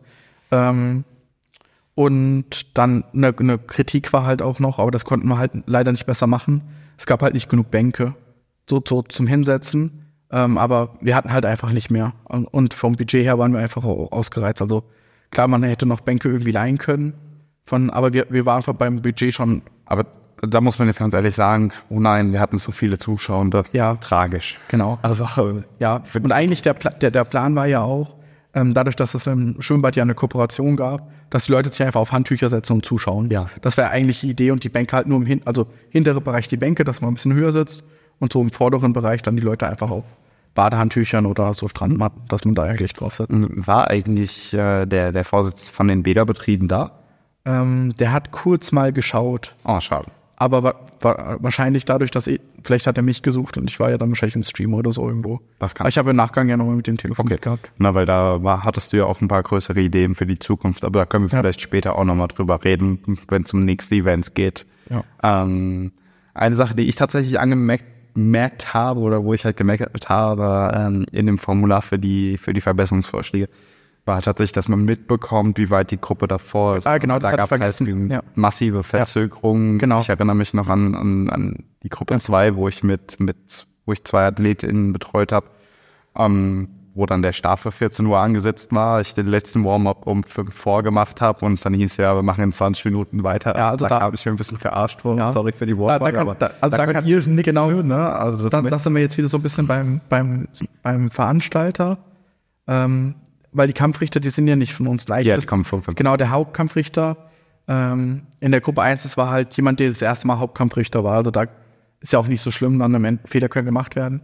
Aber der muss eigentlich die Uhr auf den Blick haben. Und man sieht ja relativ schnell, wenn es Verzögerungen gab. Ja. Und die Verzögerungen kamen einfach zustande. Wir haben den, also wir hatten eigentlich gut Zeit eingeplant. Wir haben gesagt, ihr müsst nicht so hetzen. Und die haben dann halt sehr, sehr langsam gesteckt ja. und sehr, sehr langsam die Stangen geputzt. Ähm, und vor allem Detlef wurde nach jedem Versuch die, äh, die Stange sauber. Die Stange sauber gemacht. Also das, genau, und dadurch hat sich einfach ein bisschen verzögert aus den Sachen. Fürs nächste Mal wissen wir das. Nein, das, das ist ja, ja, sorry, dass ich dir ins Wort falle, das ist ja auch nur eine Kleinigkeit. Genau, und das kann man ja dann einfach äh, irgendwie verarbeiten durch ähm, irgendwie, keine Ahnung, wir haben ja den Stream sowieso laufen, ja, genau. kleine Einblendung, ja. der Stream lief ja auf dem Aufwärmbereich irgendwie ähm, für die Zukunft finden wir dafür definitiv eine Lösung. Auf jeden Fall. Also ich hatte halt gedacht, dadurch, dass der Stream ja im Aufwärmen auch die ganze Zeit auch mit einem Beamer an die Wand projiziert wurde, ähm, dass man das halt mitbekommt. Ja, haben wir. Insofern, als dass wir dann halt die Warm-Ups genau danach getimed haben. Ja. Also nicht nur wir, sondern viele andere auch. Ja. Und das dann hieß halt 20 Minuten, machen wir weiter. Genau. Also ja, das, also das ist dann von der Kommunikation. Es gibt ähm, zwischen den Gruppen muss man immer eine gewisse Pause machen. Mhm. Also schreibt das Regelwerk einfach so vor. Also zum Beispiel zwischen ähm, Squat und Bench müssen immer 10 Minuten Pause sein. Also das geht auch nicht anders. Man kann nicht einfach in fünf Minuten haben wir es umgebaut und wir müssen weitermachen. Also da ist einfach das Regelwerk. Aber das hätte dann eine bessere Kommunikation dann halt statt, dass halt der, der Hauptkari irgendwie dem Sprecher Bescheid der Sprecher sagt zu, hello, die, äh, das verzögert sich ein bisschen und dann. Genau, also einfach, dass man es mitbekommt. Genau, genau, aber das, das ist ja eine Sache. Und das ist Jammern auf hohem Niveau, da macht man den letzten Warm-up halt dreimal. Genau. Hat trotzdem funktioniert am Ende des Tages. Genau, genau. Ist jetzt nicht die feine englische Art dabei. Ja, und sonst so für die Zukunft ähm, muss halt alles einfach noch ein bisschen besser werden. Oder beziehungsweise was ich verbessern will, für den Aufwand, den wir betrieben haben, hätten wir es auch über zwei oder drei Tage machen können, weil wenn einmal alles aufgebaut ist, weißt du, dann musst du es ja nur noch abends ein bisschen abbauen, aber nicht mehr wieder von 100 auf 0. Ja. Genau, das ist eigentlich so. Wenn man schon sowas organisiert, dann halt auch mehr. Ich meine, zwangsläufig, wenn wir in der Zukunft mehr Teilnehmende haben sollten für dieses Event, dann müssen wir es auf zwei Tage aufteilen. Ja, auf jeden Fall. Also ähm, da kann man ja schon so ein bisschen in so eine Kopfplanung gehen für nächstes Jahr. Also die Rückmeldungen waren halt riesig, dass wir nächstes Jahr was machen sollen. Also Selbst von Leuten, die halt nur jetzt als Helfer da waren, die gesagt haben, nächstes Jahr will ich auf jeden Fall starten. Ja. Also auch von anderen Vereinen, die gesagt, die nur Stecker waren oder Karis. Ich meine, es sind ja Leute extra aus Berlin gekommen, aus Genau. Köln gekommen, nur Ja. um zu stecken. Genau. Oder Ja, und ja, also dass man nächstes Jahr vielleicht, also ich fand Events draußen, ich, ich mag's halt. So, das ist halt einfach eine coolere Atmosphäre. was ganz anderes. Genau. Ich mag halt so diesen Hallenflair nicht so. Also es ist auch cool und so, aber draußen ist schon was anderes. Und auch ähm, draußen sind die Barrieren geringer für Zuschauer. Genau, das ist halt, du kannst halt, wenn du laut bist, kommen die Leute und gucken halt einfach mal. Ja. Und für nächstes Jahr so perspektivisch, natürlich könnten wir es nochmal da machen. Meine Idee oder was, was mir lieber wäre, wenn wir es auf der anderen Seite ist ja das, das Stadion, wenn wir es im Stadion halt machen würden. Ich meine, das wäre schon ein Riesensprung dann. Oder im Schwimmbad. Im, im, im Schwimmbad wäre auch wär-. Ähm, wäre wär auch cool. Da so von der Überlegung her, was problematisch sein könnte, wenn so Kinder oder so einfach auf die Plattform oder so laufen. Ja, das genau auf, auf im Stadion hättest du das halt nicht. Ähm, und ich habe auch schon mit dem Stadion so ein bisschen nachgehört, das ist auf jeden Fall möglich. Man muss halt nur gucken, wie baut man die Deadlift-Plattform auf dem Rasen halt auf. Ja. Also beziehungsweise die Lifting-Plattform, also dass der Rasen nicht kaputt geht danach. Hätte ich damit Football drauf gespielt. Ja, Ein bisschen Powerlifting geht dann noch. Ja, auch. Genau, also das wäre halt eine coole Möglichkeit, weil da hätten wir halt die ganze Infrastruktur. Also da hätten wir halt Parkplätze, Sprecheranlagen, ich glaube 1200 Zuschauer auf der Haupttribüne. Also ich meine, da ist halt alles halt da. Plus das ganze Warm-up ist super einfach zu organisieren, weil die an den, an den Seitenrändern praktisch, die, das ist vier Meter breit. Das heißt, da könnte man einfach auf den Seitenrändern halt die Warm-up-Plattform halt aufbauen. Das heißt, du hast ja das Stadion und die, die Haupttribüne, da findet der Wettkampf statt. Und an den Seitentribünen, vor den Seitentribünen baut man praktisch das Warm-up auf. Das heißt, die Zuschauer können dann halt auf den Leuten beim Warm-up halt zuschauen auf den Seitentribünen. Das war ja schon ziemlich cool. Also, Genau, und da baut man halt so kleine Zelte auf für, jede, für jedes Aufwärmbereich. Aber dann machen wir Werbung, ne? Ja, auf also so ein Event geht dann halt nur noch mit Sponsoren. Also, Ja, also da braucht man schon jemanden, der da halt ein bisschen unter die Arme greift. Alleine, ähm, wenn wir sechs Aufwärmplattformen machen wollen, brauchen wir halt auch sechs Zelte, die da drüber stehen. Ja. Genau, das sind ja alles so, so Sachen. Aber das, das wäre halt cool, weil da hätten wir halt alles an Strom, an Infrastruktur. Ähm, und das ist halt für solche Events ja auch ausgelegt. Ich meine, dafür sind ja Stadien noch da. Ja, also das wäre schon ziemlich cool, halt auch, ich sag mal, wenn dieser Sport für ein kleineres Event Ja. an die, auch nur wenn es an die 500 Zuschauer sein sollten. Ja. Genau, also da, da, schon. das, das Event müssten wir dann halt auch groß bewerben und andere noch ins Boot holen, weil ich glaube, das wäre auch das erste, also zumindest das erste Powerlifting-Event, das ich jetzt so mitbekomme in Deutschland, was in einem Stadion mal stattfinden würde. Das wäre schon ziemlich cool. Also muss man tatsächlich Auf jeden Fall. Also, von der Idee her, ähm, ja, wir hätten halt wieder sehr kurze Wege, weißt du?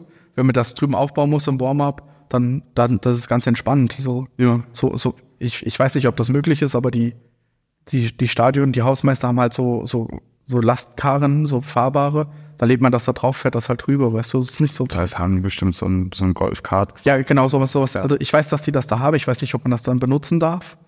Ähm, aber das, sowas kriegt man dann halt schon hin. Ich weiß, das ist nur einmal über die Straße halt drüber und dann wäre man halt da. Das wäre halt schon, also so, das wäre auf jeden Fall so ein Step-up. Also man muss wirklich sagen, ihr habt schon coole Ideen, so, sowohl für Events als, als auch für was wir vorhaben mit dem Verein. Ähm, Ja, na, also der einzige Nachteil oder was mich ein bisschen stört ist, man ist so hart wetterabhängig. ja, das stimmt. Also wir hatten jetzt echt Glück, aber alle Tage davor waren scheiße und die Tage danach waren auch scheiße. Wir hatten so die, wirklich den einzigen Tag rundrum, der nicht regnerisch war, weil wenn Regen ist, ist man halt echt gar Dann brauchen wir halt eine Alternative. Genau, und aber wie, also, Ja, da, das, das geht dann halt wirklich Genau. ganz, ganz schwierig und halt am Tag selber zu sagen, so, okay, der Wettkampf findet heute nicht statt. Äh, damit macht man sich keinen genau, und wenn du jetzt, sagen wir, nächstes Jahr dann halt mit 200 Startern, weißt du, und dann, wo, wo findest du eine Alternative für zwei, also du kannst ja auch nicht zwei Hallen gleichzeitig belegen. Nee, das geht, das ist unmöglich. Genau. Gerade nächstes Jahr wird es eh nichts, weil äh, nächstes Jahr haben wir das Problem ja von der EM. Das heißt, im Sommer wird es ja eh unmöglich, Hallen zu belegen. Welche Ehen? Fußball? Fußball. Oh. Ja. Ich bin ein guter Sportstudent. Fußball geht vollkommen an meinem Ja, an mir eigentlich auch, aber wenn man so ein bisschen Wettkämpfe planen will oder so, dann ist halt so in der Zeit, wo die Frankfurt-Spiele hier sind, vor und danach, sind halt in allen großen Hallen, die es hier in Frankfurt gibt, immer irgendwelche Events Ja, gut. für Leute von außerhalb, wo die irgendwie ein bisschen so die Kultur hier bei. Okay. Was ja, auch- dann das ist auf jeden Fall. völlig unmöglich. Genau. Oder nahezu. Aber dann könnte man es ja auch, gut, wenn wir es im Winter machen würden, dann äh, wäre das ja wieder gar kein Problem. Ja, das, da kommen wir jetzt zum nächsten. Ähm, Wir sind an der Überlegung, ob wir vielleicht noch so eine Art Winter Cup machen. Aber das war halt, sagen wir, es gibt einen KSV Summer Cup, einen KSV Winter Cup. Und den Winter Cup dann so ein bisschen ähm, als Planung oder als Vorfeld nehmen, wenn wir mal eine deutsche Meisterschaft ausrichten. Die würden wir dann auch in der Halle, die wir für den Winter Cup nehmen würden, dann halt auch da machen, dass man da schon mal gucken kann, okay, was ist denn das an Aufwand, wie viele Helfer brauchen wir da und ist das überhaupt machbar, genau. Das wäre schon ziemlich cool, ehrlich gesagt. Ja, genau, da haben wir auch eine, eine Halle schon im Blick und ähm, können die auch reservieren. Also das würde auch funktionieren. Das wäre halt auch eine große Halle mit über weit über 1000 Zuschauern, die wir da reinkriegen würden. Was natürlich dann auch wieder genug Platz bedeutet für alle Teilnehmenden. Ja, auf jeden Fall. Also ganz, ganz entspannt. Also selbst wenn. Ich meine, da habe ich auch nur mitbekommen, dass es teilweise ein bisschen ein Problem ist, dass es nicht unbedingt immer die besten Voraussetzungen für Teilnehmende sind. Ja, also. Bei so Wettkämpfen, gerade was Aufwärmbereiche und Co. Also da, da, da, da ist gar kein Problem. Also, ja, also die, diese Halle ist so groß, selbst die, also von der Bezirksmeisterschaft, die ist nicht mal ein Drittel so groß wie diese Halle. Okay, wir werden definitiv genug Platz haben. Ja, genau. Also da kann, ja, da so ein, keine Ahnung, 50 Quadratmeter Radius steht dann halt ein Aufwärmbereich oder so. Also das ist da gar kein Problem. Also um das kurz mal in den Größenordnungen einzuordnen, die Bezirksmeisterschaft hat in der Halle stattgefunden, in der ein Handballfeld und eine Tribüne waren.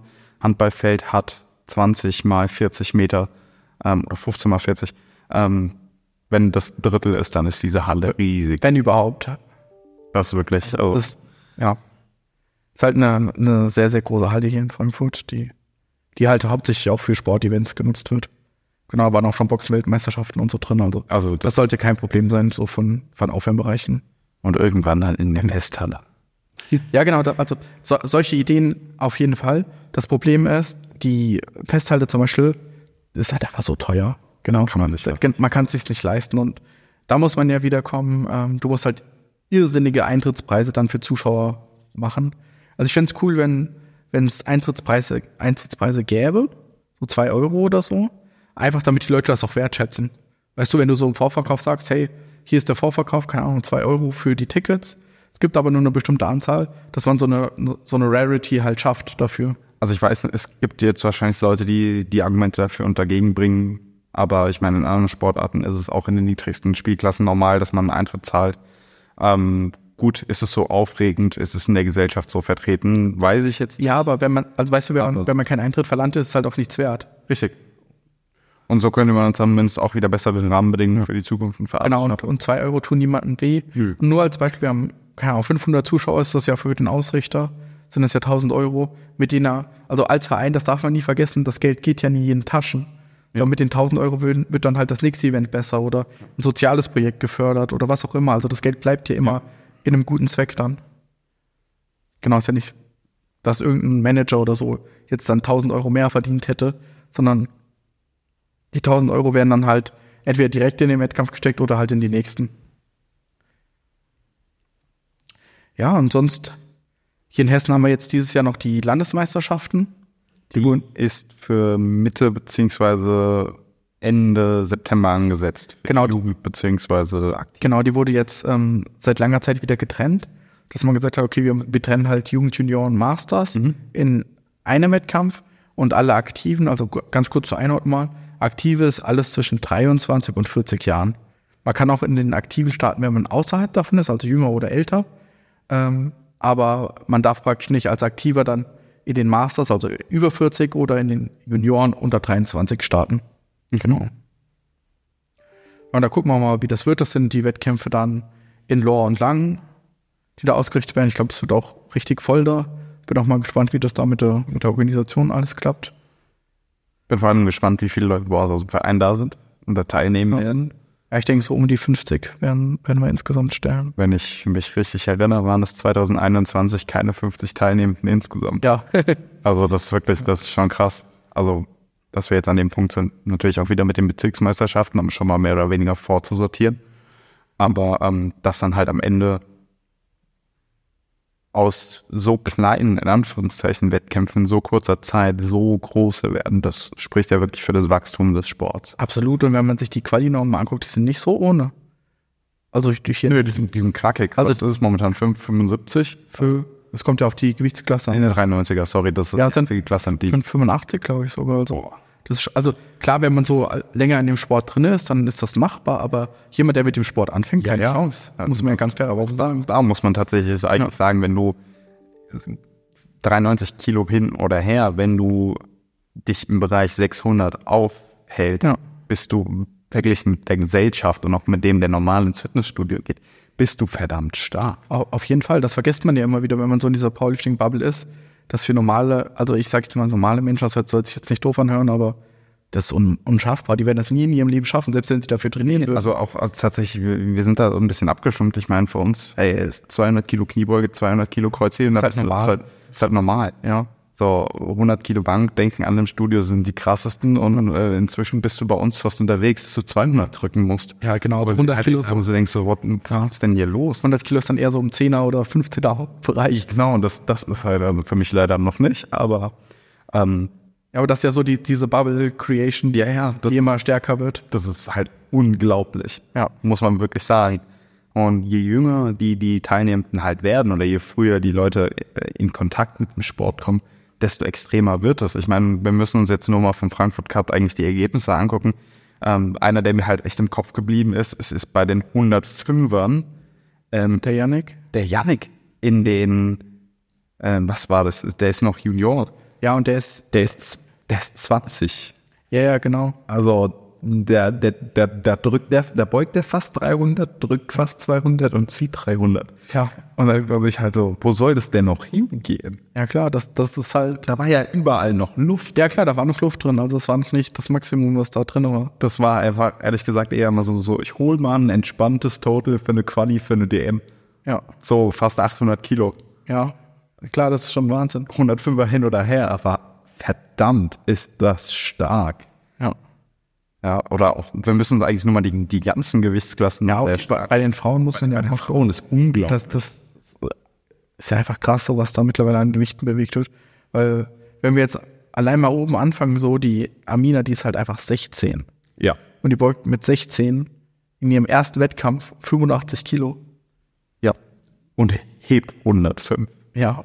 Drücken tut sie auch 55. Und wiegt 56 Kilo. Das muss man halt wirklich mal sagen. Also eigentlich, sie kommt im Endeffekt aus dem Nix, Ja. ist in der körperlichen Entwicklung zwangsläufig noch nicht ganz durch Mit 56 Kilo. und zieht die meisten erwachsenen Frauen ab Und Männer. und zieht viele Männer ab. ja. Die meisten untrainierten Männer, beziehungsweise auch viele trainierte, Ja. können nicht so viel heben. Ja. Statistisch sollten sie es. Also sie sollten es heben, aber Ja. sie können es. Und auch 85 Kilo Kniebeuge ist auch, wenn man mal so in vielen Fitnessstudios unterwegs ist, ist das auch bei vielen nicht. auf drin. Tiefe. Muss man auch Ja, natürlich sagen. Also die sind ja tief genug gewesen oder tiefer als tief genug. Ja. Ja, viel tiefer kann man ja nicht mehr beugen als sie. Ähm, Emily sowieso da eine krasse Ausnahme. Die, sie zieht die meisten Männer definitiv ab. Ja, ich meine 140 Kilo Kreuzheben, nee, 147,5 Kilo Ja. Kreuzheben mit 18 Jahren und 61 Kilo Körpergewicht.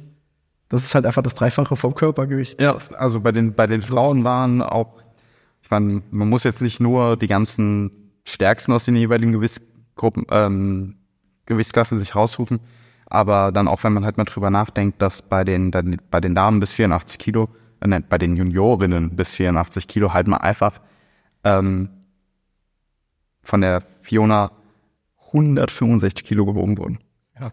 Und ich weiß, wie die aussahen, die waren entspannt. Ja, klar. Das war ein Zweitversuch oder ein, ein Erstversuch möchte ich jetzt nicht sagen, aber das war eigentlich kein Drittversuch. Oder auch von, von der Daniela, die dann in ihrem ersten richtigen Wettkampf mal echt einfach entspannt 120 zieht. Ja. Man darf ja nicht vergessen, man sieht niemandem das ja an. Das ist ja das Coole, weißt du? Also wenn du die meisten Mädels davon auf der Straße sehen würdest, würdest du das ja niemals denken. Nö, ich meine, gut, es ist halt auch viel, viel Skill, was man natürlich wirklich sagen muss, ne? aber ähm, Ja, aber man sie ansieht oder nicht, nee, ich meine so die, halt krasse Leistung. Nein, nein, ich meine so eher so, viele Frauen haben ja Angst, wenn ich jetzt Powerlifting mache, dann kriege ich so einen richtig männlichen Körper. Genau, dass er aussehen das ist ja gar nicht gut. Das ist ja überhaupt nicht der Fall. Also, Nein. wenn ihr das mal denkt, kommt mal gerne zu einem Powerlifting-Wettkampf und schaut euch die Mädels mal an und die sehen alle sehr feminin aus, oder? Beziehungsweise jeder sieht halt aus, wie er aussehen will, Genau. aber ja. Aber also vor allem ist halt auch jeder Körper da anders. Das, das muss man halt tatsächlich wirklich sagen. Und jeder Körper ist leistungsfähig. Und das ist halt krass. Ja. Ja, bei den, also wie gesagt, bei den Damen, bei den Juniorinnen, bei den Aktiven sowieso. Also wir haben da schon ganz schöne Leistungen gesehen an dem Wochenende, beziehungsweise an dem Ja. Samstag.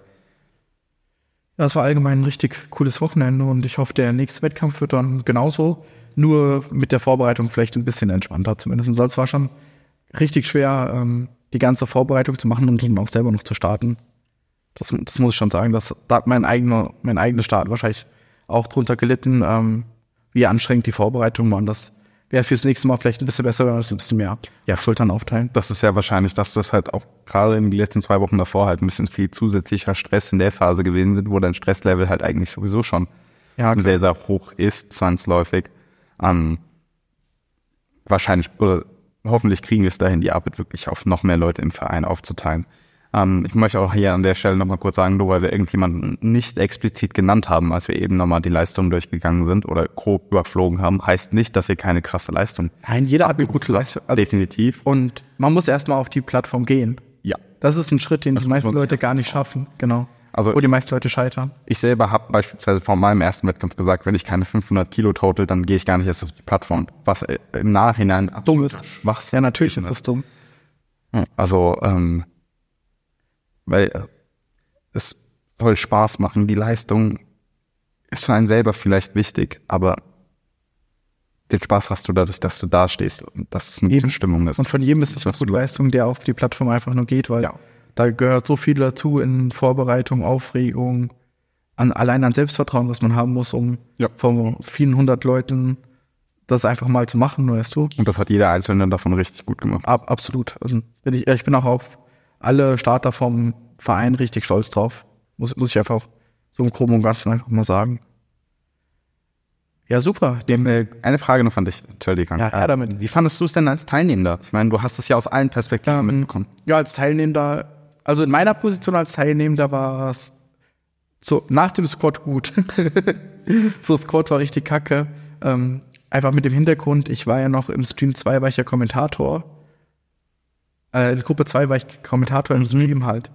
Und ähm, dann hat, dann hieß es ja, es sind 20 Minuten nur Pause zwischen Ende Gruppe 2 und Start Gruppe 3. Und das war ja für mich 20 Minuten Pause, nicht nur aufwärmen, sondern auch noch umziehen. Darunter, ich musste auf Toilette. Ich, ich, ich, ich konnte ja anderthalb Stunden nicht auf Toilette, weil ich ja im Stream saß. Ich hatte richtig Oh. Durst und so weiter. Oh Gott. Und ich hatte bis zum Start nur 20 Minuten Zeit für alles. Also um, umziehen, Sleeves anziehen, dann da runter. Und jetzt kam das Schlimmere noch dazu. Als ich unten ankam, waren natürlich alle schon mitten im Warm-up. Und da alle Racks waren komplett voll beladen. Und ich kam dann halt da erst frisch an und wollte eigentlich noch mal ein bisschen mit leerer Stange und sowas. Ja, das war dann schwierig in dem Moment. Genau, und das war schon sehr, sehr chaotisch und ähm, aber dann Bank wusste ich dann, das Lied läuft entspannt, also da wusste ich dann, okay, ja. Aber ich meine, trotz deinem Stress 225 auf entspannt. Ja, ich wollte ja Boy. 40 machen oder so mehr. Ja, aber ja, war okay dann und Bank wusste ich, okay, wenn der Arm nicht wehtut, das tat er an dem Tag nicht. Ja, mega. Dann wusste ich, ich kann auch unaufgewärmt einfach mich da oben auf die Bank legen und drück Deinen 160 letzten Warm-up machen, okay. Genau. Und hab dann einfach Bilder, Flex. Nein, aber ich meine, da wusste ich, okay, egal wie cha chaotisch Ja, das Warm-up dann läuft, das ist dann halt kein Problem für mich. Und Mhm. hab dann auch wirklich, weil es unten wirklich die Luft ein bisschen stickig war und ich da ein bisschen Probleme hatte, wirklich nur leere Stange 70, 100, 120 bin hochgegangen schon. Und hab dann oben halt ein bisschen gechillt. Wo Hat funktioniert. genau, es hat funktioniert, aber da, da hatte ich auch so ein bisschen das Selbstvertrauen, dass ich das dann halt kann. Genau, und dann Kreuzheben wusste ich, okay, dann, ich muss nur noch was ziehen, was ich auf jeden Fall kann. Es war jetzt aber auch für dich der erste Wettkampf dann seit langem wieder. Ja, genau, ich glaube seit 2019 der erste Wettkampf wieder. Gerade dann ist eigentlich ein super guter Einstieg. Gibt dich wieder. Genau, also so im Hintergrund mit dem kurzen Trainingszeit, kurze Vorbereitung. Ja. Hatte noch eine, äh, eine Corona-Erkrankung, die richtig ätzend war in der Vorbereitung mit zwei Wochen Pause. Ja, da, da, dafür war es eigentlich okay. Ja, Oh je. Du hast überlebt. ja ich habe es überlebt. ja, so im Großen und Ganzen war es aber eine, eine coole Erfahrung, eine coole, coole Truppe, cooles, cooles Event einfach. Ich würde auch sagen, wir beenden das dann für die Woche und dann allen vielen Dank fürs Zuhören. Schreibt gerne mal in die Kommentare, wie ihr den Podcast bis jetzt findet, was ihr für Fragen habt, welche Gäste ihr euch vielleicht wünscht und dann bis zum nächsten Mal. Auf Wiederhören. Ciao, ciao.